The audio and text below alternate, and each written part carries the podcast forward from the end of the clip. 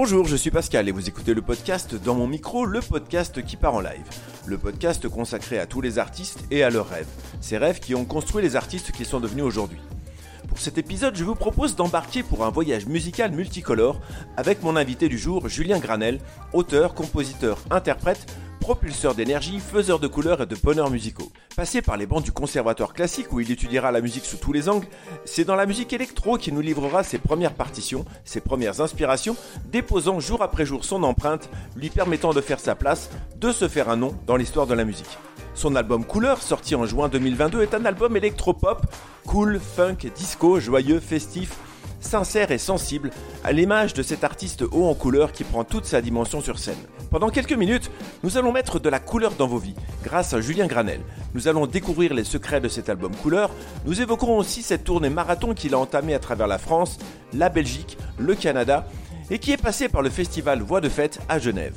Alors Julien, bonjour, bienvenue et merci de passer nous voir dans mon micro, le podcast qui part en live. Bonjour, ah bah merci beaucoup pour euh, cette invitation, ça fait plaisir. Pour commencer cette interview, j'ai pris l'habitude de demander à mes invités de me parler de leurs rêves d'enfant. Et ça tombe plutôt bien puisque dans la chanson Couleur, tu dis je vois la vie en couleur, maintenant que je n'ai plus peur du vide, je vais couler dans mes premiers rêves d'enfant. Alors à quoi ils ressemblaient ces premiers rêves d'enfant? Les premiers rêves d'enfant que j'avais, c'était, euh, ça a été d'abord de faire de la musique. Euh, j'ai un souvenir très précis du premier jour où j'ai entendu quelqu'un jouer du piano, où j'ai vu quelqu'un euh, mettre ses mains sur un piano, faire de la musique. Et c'est instantanément devenu bah, mon plus grand rêve de juste savoir faire la même chose. Et petit à petit, euh, mon rêve s'est un peu ouvert et puis, euh, et puis je me suis dit que j'allais vouloir faire de, la musique toute ma vie, que j'avais envie que ce soit mon métier, de faire des tournées surtout. Euh, très vite, très jeune, j'allais voir des concerts, des festivals et ça me faisait rêver. Et je m'imaginais un jour être à la place des artistes sur scène. Donc je crois que ça a été ça mon rêve d'être d'être une pop star. et avais-tu imaginé un jour être là où tu es aujourd'hui?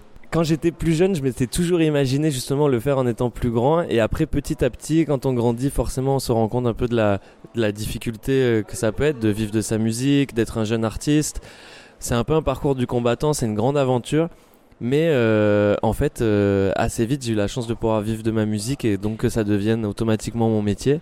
Et là, là, j'ai vraiment l'impression justement de vivre ce rêve-là. Quand je vois que je suis en tournée euh, en France, en Belgique, en Suisse, au Canada, qu'il y a des gens qui viennent voir mes concerts, euh, je le regarde vraiment euh, à travers mes yeux d'enfant et, je garde cet émerveillement-là.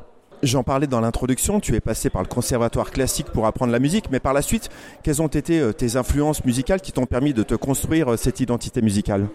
Alors j'ai commencé, comme tu disais, par le piano classique au conservatoire, parce que c'était la, la, seule manière d'apprendre à jouer du piano là où j'habitais, c'était vraiment de faire le conservatoire. Euh, et, très vite, je me suis rendu compte qu'un piano, c'était aussi un synthétiseur. Et, j'ai commencé à fouiller dans les programmes du petit synthé que j'avais, parce que j'avais pas encore un vrai piano chez moi. Et, euh, en fait, j'ai commencé à trouver des sons plus électroniques, et puis qui me rappelaient des, morceaux que je découvrais, que j'adorais. Moi, j'étais très influencé par euh, l'album Discovery des Daft Punk, ou par les premières sorties du label Headbanger, qui était au moment où j'avais une dizaine d'années. Les compilations de ce label, ça m'a vraiment retourné niveau production et tout et ça m'a beaucoup inspiré. Donc je pense que c'est le moment où j'ai commencé à, à, essayer de refaire des, des prods que j'aimais bien pour un peu les déconstruire et comprendre comment ça fonctionnait. Julien, je voudrais à présent qu'on évoque euh, la pochette euh, de cet album euh, Couleur où on te voit représenté en super-héros multicolore. Alors quelle histoire il nous raconte ce, ce super-héros à travers cet album? C'était pour moi une manière assez fun d'imager un peu le propos de l'album et aussi une manière un peu qui intégrait de la dérision parce que c'est vrai que je suis là à me représenter comme si je volais un super-héros un peu ridicule euh, au milieu d'une pochette. Donc j'aimais bien le côté fun et puis surtout c'était le message euh, de l'album de suivre ses rêves d'enfant et de devenir, en tout cas d'essayer de devenir le super-héros qu'on voulait être quand on était plus jeune ou alors euh, devenir un super-héros qu'on n'avait pas prévu d'être. En tous les cas, suivre ses intuitions, ses rêves et puis ça s'est transformé comme euh, cette pochette d'un super-héros multicolore euh, sur un fond noir justement, qui était qui est assez euh, violent, impactant, et d'avoir un peu cet éclat de lumière et de couleur au milieu du vide. Et justement, il y a un morceau qui s'appelle Multicolor Jam avec Jean-Charles de Castelbajac, où, où, il termine le morceau en disant il parle de moi, il dit t'es un peu un brise-glace au cœur du noir. Et c'est marrant parce qu'on avait déjà fait cette pochette qu'il avait pas encore vue et ça, ça résume assez bien le, la pochette au final. Quels sont ses super pouvoirs à, ce super héros et de quoi il peut finalement nous délivrer euh, ou nous sauver? Moi, je pense que c'est un super-héros qui est là pour euh, nous délivrer de la, morosité ambiante et, euh, et surtout de, tout, le, tout le stress et toute l'angoisse qu'il y a. On vit des moments tous un peu difficiles dans l'actualité, dans la pression de la vie, le coût de la vie. Enfin, il y a beaucoup de choses qui pèsent sur les épaules des gens. Et je pense que c'est justement un bon moment pour écouter ce disque, est un disque de vie, de joie, de fête. Donc je pense que le, le super de super-héros, ce serait de, de rendre les gens heureux et de retourner des festivals aussi. On va pas se mentir. de rendre le jeu, les gens heureux, c'est aussi le super pouvoir de ta musique finalement. Eh ben, j'espère en tout cas, c'est le retour le plus euh, fréquent que j'ai et qui qui ne cesse de me toucher. Ça me, ça me, à, chaque fois, ça me fait quelque chose parce que à la fin des, des concerts, je parle avec les gens et les gens me disent souvent. Euh, tel morceau m'a aidé dans telle période, euh, ce concert m'a aidé parce que ma semaine c'était un crash et que là ça va mieux. Donc euh, des gens qui me disent qu'ils écoutent ma musique le matin pour commencer leur journée. Euh, j'ai eu la chance d'aller aussi jouer, euh, faire des concerts pour des, des enfants dans un hôpital qui l'écoutaient pour se donner de la force. c'est vraiment des... En fait, j'adore parce que ça me fait rencontrer des gens et ça me fait un peu partager leur histoire et ça donne des moments toujours très touchants. Tu as un rôle au-delà d'être un musicien finalement, tu es là pour apporter en plus du bonheur aux gens Disons que comme je disais, dans un moment, il y a un peu tout qui se casse la figure. Euh, on peut se demander un peu notre légitimité à faire de la musique. Enfin, moi, j'ai souvent cette sensation d'être un peu hors sujet euh, dans la vie euh, quand quand on peut voir, je sais pas, j'ai l'impression que je suis dix fois moins utile quand même qu'un infirmier, une infirmière ou un infirmier, qu'un docteur, qu'un pompier. Que... Et finalement, quand on a ce genre de retour, ça redonne un peu de sens à tout ça on se dit que c'est pas, c'est un peu au-delà du, divertissement ou de l'art, parce que la musique c'est toujours pour moi un peu, euh, on est sur une fine euh, ligne entre les deux. Je pense que ça va un peu au-delà euh, à partir du moment où ça fait du bien aux gens, donc c'est, pour moi ça redonne un peu de sens à tout cet art. Alors on va évoquer la naissance de cet album Couleur. quel était le, le point de départ? Le point de départ, ça a été moi-même dans une maison avec des amis à moi. C'était pendant la période du confinement, donc euh, tout le monde était euh, totalement enfermé, le monde s'arrêtait. Et je crois que plus que jamais, j'ai eu un besoin d'exprimer euh, une explosion de joie et de, et de fête et d'extérioriser un peu. C'était un peu catalysateur pour moi finalement, c'était un moment qui était très sombre. Moi je me retrouvais avec ma première tournée des festivals qui était annulée du jour au lendemain, comme tous les autres artistes. Et, encore, bah, j'ai de la chance parce que c'est juste une tournée des festivals annulée. J'ai pas j'ai pas une entreprise qui a coulé comme des gens qui venaient de lancer leur, commerce, etc. Mais, mais du coup, il y a quand même un truc où on se bat pendant des années pour arriver à un point où d'un coup on nous l'enlève parce que euh, il y a une situation qui est catastrophique au niveau mondial. Et cet arrêt du monde, il m'a, il m'a donné un besoin d'extérioriser, un peu de lutter contre ça. Et du coup, ça a été, euh, ça a été le, ça a été le point de départ, quoi. Parle-nous de ta manière de composer. Comment tu crées une chanson? Ça passe par quelles étapes? C'est toujours, euh, enfin en tout cas pour ce disque, ça a toujours été de l'amusement. Ça a été de, commencer avec des boucles de, de, batterie, de clavier. Je pars toujours du groove parce que moi la musique que j'aime souvent elle groove, donc euh, c'est souvent c'est c'est pour ça qu'il y a beaucoup d'influences disco et de funk, c'est que je pars de ces grooves là, ça fait des boucles. Petit à petit, j'essaie de creuser pour que ça m'amène à des émotions. Et, finalement, ça finit toujours euh, avec moi complètement seul à danser dans mon petit studio. Enfin, dans ma maison, quoi, dans ma chambre, enfin ma maison, mon appartement, je me calme. pas du tout ma maison du coup. Mais ça a fini juste avec moi en train de, danser dans mon appart et d'être heureux. Et finalement, euh, je pense qu'après ça se ressent. Mais euh, c'est juste ça. Et puis euh, après, bien sûr, j'essaie de, plus en plus de, me livrer sans filtre. Et pour le coup, ça donne quelque chose de au plus sincère possible, qui où il n'y a pas de calcul, c'est juste du groove, de l'amusement et, de la musique, quoi. Alors Couleur, c'est un album un peu plus acoustique que les précédents projets. On y entend euh, des cuivres, des cordes. Qu'est-ce qui t'a motivé euh, dans cette évolution de la manière de concevoir ta production musicale? J'avais envie justement dans, ce, dans cette démarche d'être euh, direct, un peu brut et sincère. J'avais envie d'avoir un son très organique parce que pour moi ça allait avec ce propos-là. Et puis surtout, je trouvais que ça ajoutait une chaleur au son et c'était passionnant à travailler d'enregistrer des, des cordes tu vois, d'avoir des violons qui jouent les morceaux, c'était des moments magiques, des, des, cuivres comme une fanfare qui débarque au milieu des, des morceaux. Et pour moi, ça revenait à, quelque chose de, d'entre guillemets, de vraie musique, finalement, où on laissait tomber, euh, même, les, même toutes les sonorités électroniques, c'est vraiment des, des vieux synthés analogiques euh, à des années 70, quoi.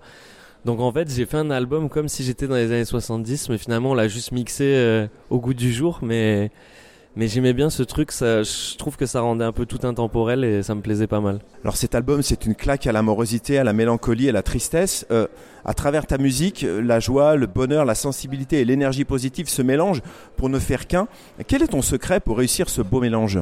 C'est marrant parce que je trouve que c'est souvent euh, beaucoup plus compliqué de faire euh, de la musique joyeuse plutôt que de la musique euh, triste. Je m'explique. C'est-à-dire que souvent on peut, on remarque qu'un un compositeur il va un peu plus facilement entre guillemets faire de la musique triste en mettant des, sonorités mineures et, et bon après là ce qui est compliqué c'est de pas tomber dans le pathos quand on fait ça et de mais je trouve que la la musique joyeuse il y a il y a un peu une une ligne à trouver, il y a un peu une limite. Ça peut paraître euh, parfois un peu, euh, un peu niais. Et du coup, je, je crois que c'est dur d'avoir un beau morceau joyeux euh, qui célèbre la vie, la couleur et la fête sans tomber dans quelque chose de trop niais et en y ajoutant de l'émotion. Et du coup, moi, je passe mon temps à essayer de chercher cette limite-là, de jouer un peu avec, d'aller insérer des émotions fortes dans des morceaux très joyeux, mais d'essayer d'avoir quelque chose de, de très vivant et qu'on sente un peu que le, pour moi le morceau, faut qu'on ait l'impression qu'il vive tout seul. Euh, sur le disque, un morceau qui s'appelle Vers le soleil où à la fin, euh, vraiment il y a une fanfare qui débarque. C'est un peu comme si on perdait le contrôle du morceau. Il y a tout qui se mélange, il y a un orchestre de cordes qui arrive et c'est un peu une explosion de musique. Et quand je le joue en concert, justement, j'ai cette impression-là que le morceau file tout seul sans moi et que je perds le contrôle. Et je pense que c'est ça que j'essaie de faire dans chaque morceau de les rendre euh, vivants finalement. Alors tu parlais de Jean-Charles de Castelbajac qu'on a entendu euh, sur cet album qui raconte avec poésie sa rencontre avec la couleur. Il nous raconte que quand il était petit, il avait kidnappé l'arc-en-ciel pour les jours de pluie. Euh, il, te qualifie, il te qualifie, donc tu le disais tout à l'heure, de guerrier de la couleur et de brise-glace au cœur du noir. Alors cette image de guerrier de la couleur, elle, t'évoque quel sentiment? Bah, en tout cas, c'était un sentiment de fierté le jour où Jean-Charles de Castelbajac m'a dit ça parce que j'ai un profond respect pour toute sa vie, toute son œuvre. Euh, je trouve que justement il a, il a toujours, euh, lui il a été un vrai guerrier de la couleur dans le sens où euh, il a toujours fait des choses très tranchées. Et en vérité Jean-Charles de Castelbajac c'est un vrai punk dans l'âme. Et il faut pas oublier qu'il a quand même réussi à habiller le pape avec une tunique arc-en-ciel. Donc ça avait fait des ça avait fait débat à cette époque où ça avait été fait parce que c'était vraiment bah, l'arc-en-ciel représentait l'ouverture d'esprit et, et la communauté LGBT surtout.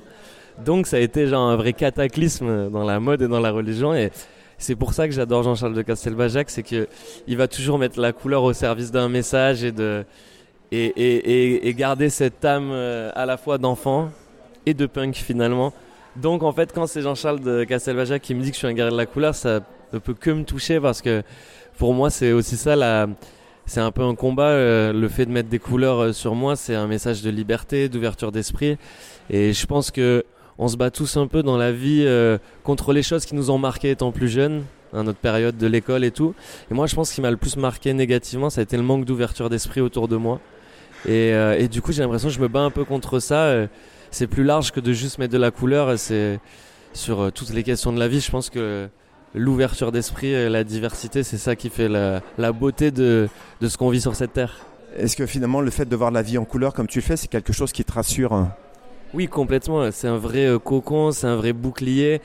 Souvent, on me demande euh, comment je fais pour sortir habillé comme ça dans la rue. Enfin, j'ai des amis qui disent moi, je n'oserais pas le faire. Et je dis mais si tu le faisais, bon après, euh, on n'est pas obligé pour se sentir bien de mettre de la couleur partout sur soi. Mais je pense qu'à partir du moment où on se sent bien avec soi-même, c'est finalement assez simple d'affronter le regard des autres. Et le regard des autres se modifie aussi parce que quand on a confiance en soi et en ce qu'on représente, on est plus à même de de recevoir la critique parce que finalement il nous glisse un peu plus simplement dessus.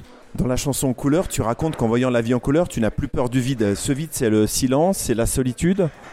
Oui, c'est ou alors c'est les. Pour moi, le vide, c'est aussi les moments d'égarement. C'est tous les moments où justement on peut perdre euh, un peu confiance en soi, en ses rêves, et de se dire euh, que quand je regarde en arrière, euh, j'étais juste un petit garçon né dans un petit village de 2000 habitants au milieu de la forêt qui avait aucune raison de, de pouvoir se retrouver aujourd'hui à faire une tournée et vivre de la musique. Donc c'était déjà euh, pour moi, ce, même si c'est que le début de, de ma petite carrière, c'était vraiment pour moi là déjà un grand écart là tout ce qui vient de se passer. Et, et pour moi le vide c'est ça, c'est tous les moments de doute de se dire ben je suis peut-être pas au bon endroit ou je, je connais personne donc euh, finalement je, je vais peut-être me noyer dans, dans un vide et, et, pas réussir à faire ce que j'aime. Et finalement, ça a été, ça a été le moment où, je, où la couleur euh, et toute la créativité qu'elle m'a amené a pris le dessus dans ma vie. Je me suis dit, bah voilà, euh, maintenant que je vois cette vie en couleur, j'ai plus peur du vide et je demande juste à me noyer dans tous mes rêves d'enfant et d'aller chercher justement euh, tout ce qui me rassurait dans l'enfance. Donc pour moi, l'enfance, c'était l'imagination infinie des enfants et quand on joue avec tout et rien c'était vraiment pour moi comme un refuge et, je passe, je crois, maintenant ma vie à essayer de retrouver cette euh, créativité euh, juvénile euh, qui est sans limite. La chanson, on parlait des chansons qui avaient un peu un pouvoir de super-héros et, moi évidemment et la chanson plus fort qui a rencontré un succès incroyable grâce au message positif qu'elle renvoie. cette chanson, tu l'évoquais tout à l'heure, enfin moi pour ma part c'est une chanson, c'est un hymne à la joie que je, l'écoutais des dizaines de fois le matin en allant travailler, voilà qui me mettait une patate d'enfer. Dans quel contexte euh, tu, l'as écrite euh, cette chanson? Ah, Déjà, merci beaucoup, ça me touche, ça me fait très plaisir d'entendre ça. Euh, plus fort, c'est un morceau qui est spécial et j'ai un vrai attachement à ce morceau parce que c'était vraiment sur la fin de l'album. Je devais rendre l'album pour qu'il sorte dans les temps. Et vraiment, deux semaines avant de rendre l'album, j'ai fait une session dans un petit studio de 9 mètres carrés avec mon ami Oli de Big Flo et Oli. Et il a écouté l'album, il l'a trouvé super et, et il m'a dit j'ai besoin d'avoir un morceau qui résume tout ce que je viens d'entendre. Et, euh, il m'a dit viens, là on, a une heure, après on doit bouger, mais on essaie de faire de la musique ensemble, voir ce que ça donne. Et on était dans une bonne énergie et finalement ça a été un moment, euh, ça a été euh, l'heure la plus productive de ma vie puisque finalement on a écrit ce morceau en une heure, j'ai composé en une heure, je l'ai produit en une heure. Et, et en fait bah, c'est ça qui en est sorti, on, venait d'écouter un peu toutes les maquettes et, et c'est ça, on avait un peu ce morceau pour nous c'était un peu comme une clé pour entrer dans l'album. Alors ce qui est marrant c'est que c'est au final euh, le destin nous a donné raison là-dessus parce que c'est finalement le morceau euh, qui, a, qui a conquis euh, le, plus de monde et qui a eu une destinée un peu folle. Mais voilà, ça part d'un moment de liberté totale, de joie avec Oli et, après j'ai amené le morceau vraiment la semaine avant de rendre l'album au studio Motor Bass à Paris. Et, là j'ai tout réenregistré plus proprement mais tout est en organique, quoi. Vraie batterie, euh, vraie basse, vrai piano. Et finalement, c'est un morceau assez simple et il y a moins de production que dans d'autres titres, mais par contre, il y a une vraie énergie. J'ai même appelé tous mes amis à enregistrer dessus. J'ai monté une chorale comme ça de, de last minute avec tous mes potes qui savent pas chanter, hein, mais, euh, mais c'est ça qui a donné la vie au morceau, je crois. Euh, est-ce que tu imaginais la portée que cette chanson pourrait avoir auprès de ton public alors vraiment, à aucun moment j'aurais imaginé la suite de l'histoire de ce morceau. Euh, les gens se sont accaparés et puis euh, je parlais tout à l'heure des, morceaux que j'aime voir vivre d'eux-mêmes musicalement. Bah là j'ai pu voir pour la première fois un morceau vivre de lui-même au-delà de la musique, faire sa vie, euh, aller dans d'autres pays. c'est marrant parce qu'en ce moment il est en train de faire beaucoup de streams aux États-Unis. J'ai plus de 80 000 streams cette semaine aux États-Unis ce qui à l'échelle des États-Unis est pas énorme par rapport au nombre d'habitants, mais qui quand même est assez fou pour un morceau en français. Et, euh, et en fait, euh, il y a plein de, jeunes qui l'ont écouté dans des collèges, dans des lycées. Et du coup, cette semaine, je reçois plein de gens euh, qui s'habillent comme moi dans le clip, qui se mettent les cheveux bleus, qui se mettent des moustaches, qui se déguisent en moi pour aller au collège. Et c'est hilarant. J'ai l'impression d'être dans un multiverse. C'est le morceau, il a été proposé dans un espèce de programme pour apprendre le français et, en fait il a été écouté dans plus de 4000 écoles donc c'est devenu fou et, du coup c'est quand même c'est quand même dingue c'est là le pouvoir de la musique c'est voilà c'est un morceau en français et il est en train de passer des, des frontières et il s'arrête jamais de me surprendre donc j'ai déjà hâte de voir la suite et tu viens aussi de, de, sortir un nouveau titre, le morceau s'appelle Feel Good. Euh, il est pour moi la suite logique finalement de ce, cette chanson plus fort euh, dans l'énergie qu'elle renvoie et la joie communicative qu'elle diffuse. Comment elle est née aussi cette chanson? C'est marrant que tu dis ça parce que je disais pour expliquer le morceau à mes potes avant de, le terminer, je leur disais j'ai l'impression que c'est un peu un plus fort puissance 2. C'est-à-dire que il y a, quelque chose d'encore plus direct, d'encore plus frontal, euh, de, plus up tempo.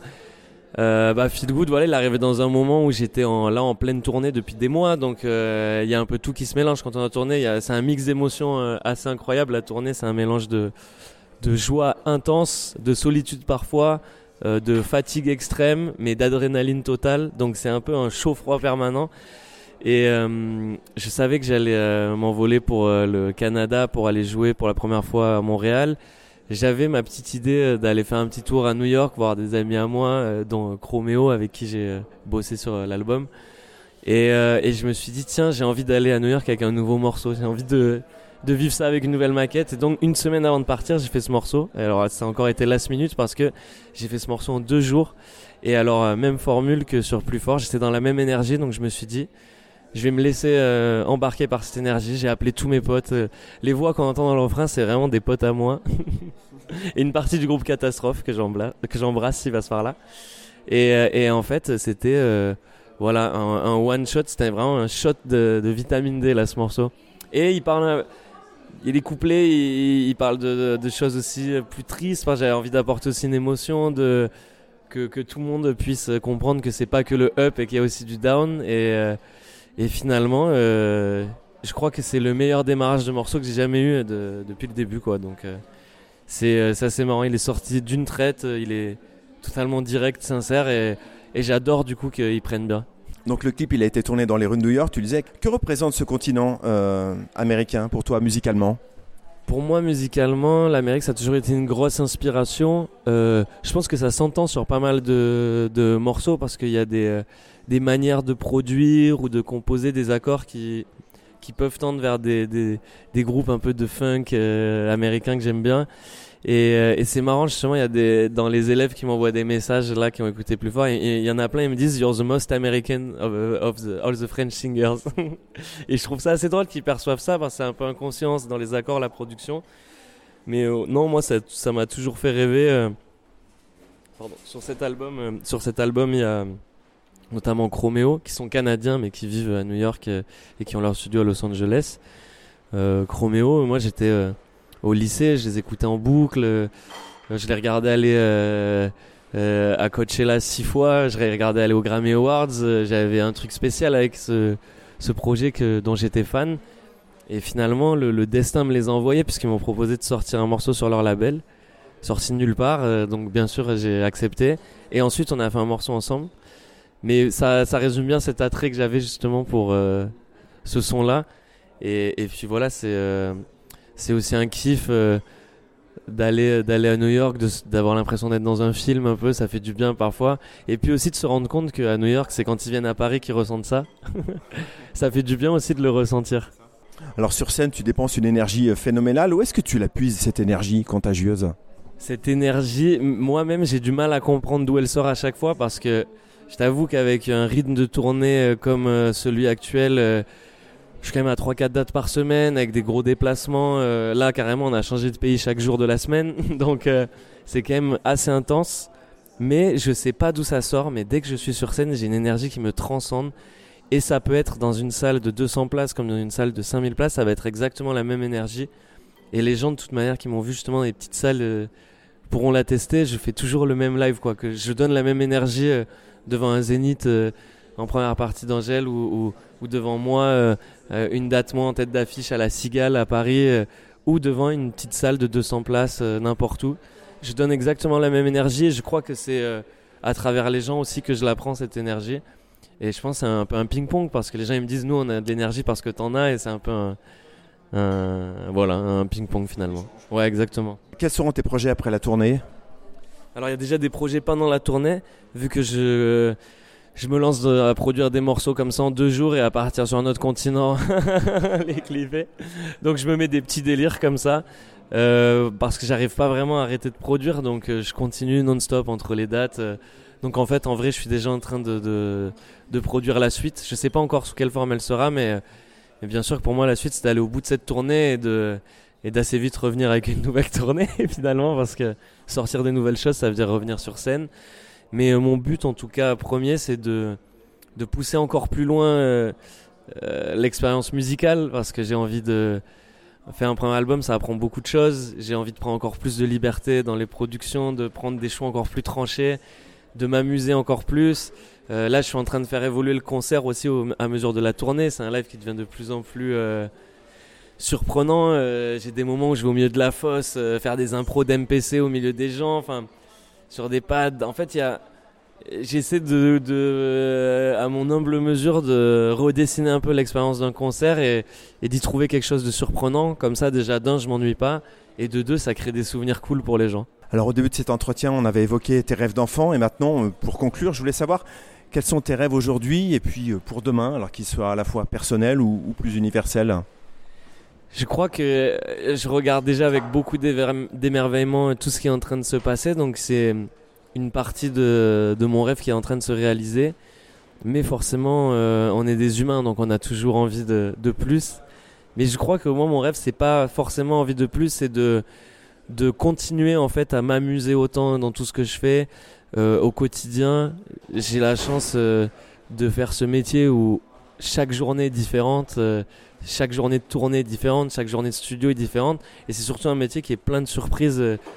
Demain, il, peut se passer un truc dingue qui redessine toute la suite par rapport ça peut être par rapport à un titre, par rapport à un clip, par rapport à une collaboration. Donc j'ai envie de garder cet émerveillement, cet amusement et, de m'épanouir encore plus artistiquement. Je sens que j'en ai euh, encore euh, sous le pied, vu que dans ma tête c'était vraiment qu'un premier album et que j'ai envie d'en faire encore plein. Donc euh, je suis hyper content de ressentir toute cette créativité en moi. Donc mon rêve c'est qu'elle continue à être là et qu'elle me lâche jamais. Alors Julien, merci. Cette interview, elle touche à sa fin. Merci beaucoup pour ta disponibilité euh, pour ce podcast. Euh, si vous voulez continuer de voir la vie en couleur dans cette période un peu troublée, allez vous plonger dans l'univers musical coloré, joyeux et festif de Julien Granel. Son album Couleur est disponible sur toutes les plateformes. Et puis si vous vous sentez un peu fatigué en ce moment, un peu mélancolique, jetez-vous sur le titre Feel Good. Cette chanson a ce petit quelque chose en elle qui ressemble au bonheur. Alors enfin, Julien Granel prend toute sa place sur scène, on l'a évoqué au cours de cette interview, alors s'il passe près de chez vous, courez le voir sur scène. Moi, j'y serai en tout cas euh, ce soir. Julien, merci beaucoup. Merci beaucoup, c'était un plaisir. Plaisir partagé. À bientôt. Si vous avez aimé cet épisode, n'hésitez pas à ajouter un commentaire, à en parler autour de vous, à le partager. Vous pouvez aussi me suivre sur Instagram sur le compte Dans mon micro le podcast pour ne rien manquer de l'actualité de ce podcast. On se retrouve très prochainement pour un nouvel épisode avec l'autrice, compositrice et interprète Mademoiselle K. A bientôt dans mon micro, le podcast qui part en live.